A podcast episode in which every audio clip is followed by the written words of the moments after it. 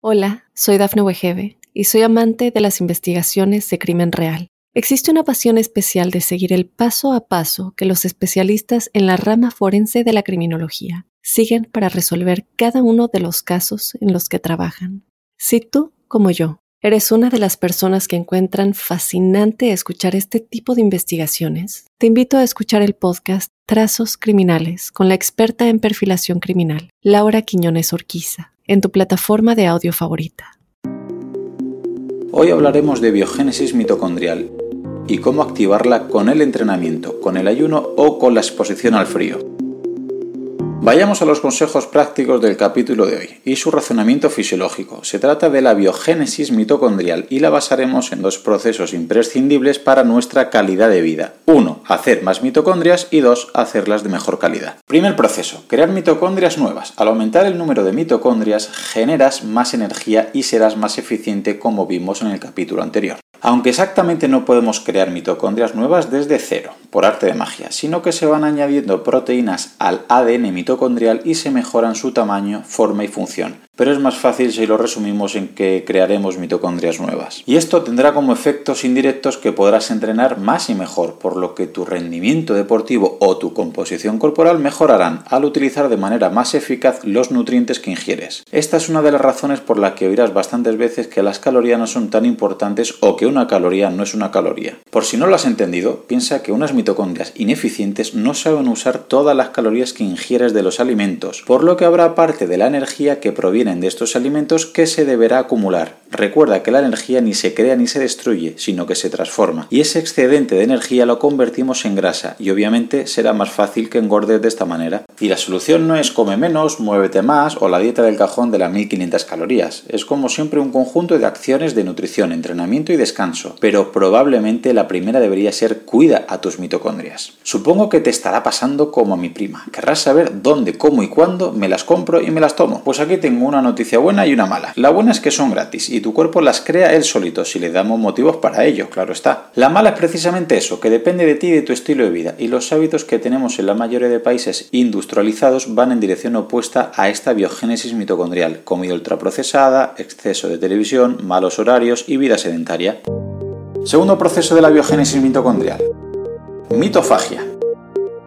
Es un proceso en el cual el propio organismo recicla, repara o incluso elimina aquellas mitocondrias que están dañadas. Es un proceso de reparación que tiene muchísimos beneficios asociados. El organismo diariamente tiene la capacidad de activar esta autofagia. Es un proceso que renueva nuestras células de forma constante, evitando que se acumulen productos de desecho y componentes que ya no funcionan bien. Es un proceso del cual parece que no se sabe aún todos los potenciales beneficios. De hecho, hace solo unos años, en 2016, el científico japonés Yoshinori Osumi ganó el premio Nobel por su investigación sobre los mecanismos de la autofagia y desde ahí se ha incrementado el interés del ayuno, sobre todo del ayuno intermitente y sus procesos fisiológicos en el organismo. Pero Claudio, la mitofagia esta a mí en qué me ayuda? Pues para no aburrirte te pondré un par de ejemplos, pero hay muchísimos más. ¿Cómo ayuda a prevenir las enfermedades asociadas? ¿Cómo ralentiza el envejecimiento?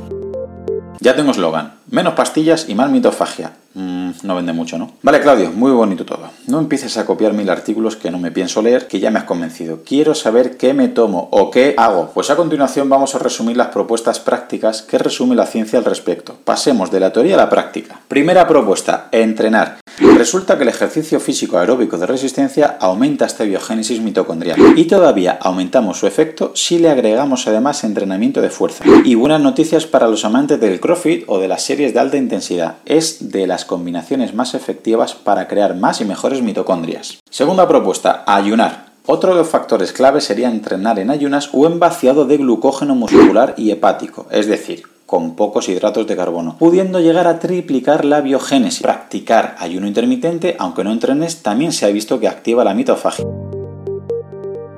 Propuesta 3.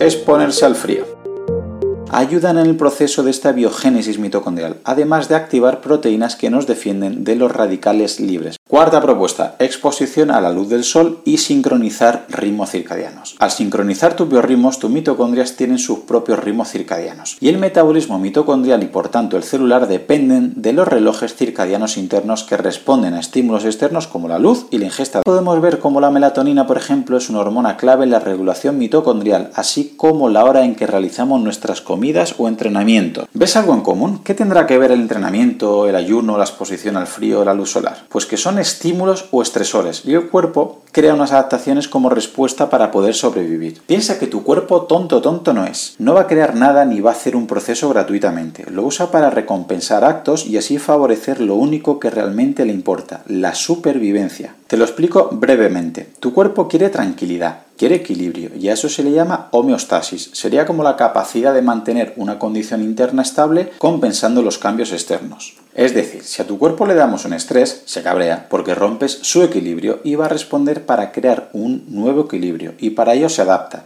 solo quiere estabilidad. Y cuando lo estimulamos con un agente estresor, tu cuerpo responde, adaptándose o aclimatándose para que ese mismo agente estresor no le cause ningún problema y lo tenga todo bajo control de nuevo. Para cada tipo de estrés, un tipo de respuesta. Pero si me paso de exposición al agente estresor, el cuerpo quizá no puede adaptarse y entonces la carga estresante es perjudicial. Pongamos un ejemplo que no es muy correcto, pero nos vale para entender el proceso. Estado de la piel de mi prima final de invierno blanca. De repente va a la playa y toma solo un poquito. Agente estresor. ¿Y cómo responde su cuerpo? Se adapta. ¿Cómo? Se hace un poquito más morena. ¿Para qué? Para que si vuelve a tomar el sol de esa manera no le suponga un estrés solo quiere equilibrio. Pero si de repente se pasa y se expone al sol muchas horas, ese agente estresor ha sido tan fuerte para su cuerpo que se puede quemar. O de otra manera, podrás entender que, por ejemplo, cuando tienes frío, tu cuerpo tirita para crear calor y volver a la temperatura que él quiere. No quiere que el estrés externo, el frío, le cambie su estabilidad interna, homeostasis. O de igual manera que cuando tienes calor, tu cuerpo suda para perder ese exceso de calor en forma de agua y volver a la temperatura que su cuerpo necesita. No quiere que el estrés externo, calor, le cambie su estabilidad interna, homeostasis. Y de aquí viene el concepto de dosis hormética. No recibir el sol es muy malo, pero un exceso de sol también. ¿El sol es bueno o es malo entonces? Pues es necesario. Un exceso de sol es muy malo, pero no es ponerte nada al sol, aunque no lo creas, es todavía peor. Claudio, ¿y qué tiene que ver estos estresores como el ayuno, exponerte al frío, la luz solar o entrenar con la biogénesis mitocondrial? Pues vayamos por partes. Ayuno. Si ayuno, pues me falta comida y se vaciarán mis depósitos de glucógeno. Por lo que si quiero sobrevivir, crearé más y mejores centrales energéticas. Necesito tenerlas al 100% de rendimiento. Tu cuerpo se prepara por si viene una época de recibir menos calorías. Necesita ser eficiente en ese reparto para poder sobrevivir. Entrenamiento. Si entreno sudo, elevo la temperatura corporal, creo tensión arterial, hay roturas musculares, etc. Por lo que si quiero sobrevivir, crearé más y mejores centrales energéticas. Necesito tenerlas al 100%, por si acaso vuelvo a tener la necesidad de correr o hacer fuerza. Necesito que mis centrales energéticas sean eficaces y eficientes, y así correr más lejos o más rápido con las mismas calorías. Frío. Si me expongo al frío, me baja mucho la temperatura corporal, cortará el flujo de sangre a las extremidades para que los órganos vitales no sufran y de paso intentaré crear la manera de mantener o subir la temperatura interna de manera natural. ¿Cómo? Creando mayor grasa parda o tejido marrón para subir mi actividad mitocondrial, por lo que si quiero sobrevivir, crearé más y mejores centrales energéticas. Necesito tenerlas al 100%, por si acaso vuelvo a exponerme al frío en un futuro. Estas mitocondrias me podrán generar más energía en forma de calor, salvándome la vida. Ojo, recuerda que estos estresores no son buenos ni malos en sí mismos, son herramientas o medios para conseguir algo, hay que usarlos bien, mal usados son peligrosos para la salud. Pongamos el ejemplo de un coche como herramienta en mi vida. Si yo utilizo bien mi coche para ir a ver a mi familia que vive en otro o trabajo muy lejos, me ayudará en mi calidad de vida. Pero si yo utilizo mal el coche y voy atropellando gente o me choco con las farolas, no le estoy dando un buen uso. El coche en sí mismo no es ni bueno ni malo, depende del uso que le demos y en qué condiciones, pues lo mismo sucede con el ayuno, con la exposición al frío o con el entrenamiento. Con los estresores y con todo en esta vida podemos recuperar una frase con más de 2000 años, mítica de Aristóteles, en el término medio está la virtud. Solamente agregar que si te ha gustado, la manera de agradecérmelo es que lo compartas con algún amigo, algún familiar, tu grupeta de entrenamiento o algún compañero. Si ves interesante el contenido y quieres escuchar los próximos episodios, suscríbete en tu reproductor de podcast habitual. También recordarte que me puedes encontrar en Instagram, Facebook y sobre todo YouTube, Twitter o en mi blog Profe Claudio Nieto, donde intento compartir información que creo interesante aclarar y divulgar. Y un último favor, déjame una reseña en la plataforma que utilices. Me ayudarás a darme a conocer y que pueda llegar el mensaje a mucha más gente. Así que con esto me despido, muchísimas gracias por escucharme y te espero en unos días por aquí con un nuevo episodio. Hasta pronto. Hola, soy Dafne Wegebe y soy amante de las investigaciones de crimen real. Existe una pasión especial de seguir el paso a paso que los especialistas en la rama forense de la criminología siguen para resolver cada uno de los casos en los que trabajan. Si tú, como yo, eres una de las personas que encuentran fascinante escuchar este tipo de investigaciones, te invito a escuchar el podcast Trazos Criminales con la experta en perfilación criminal, Laura Quiñones Orquiza, en tu plataforma de audio favorita.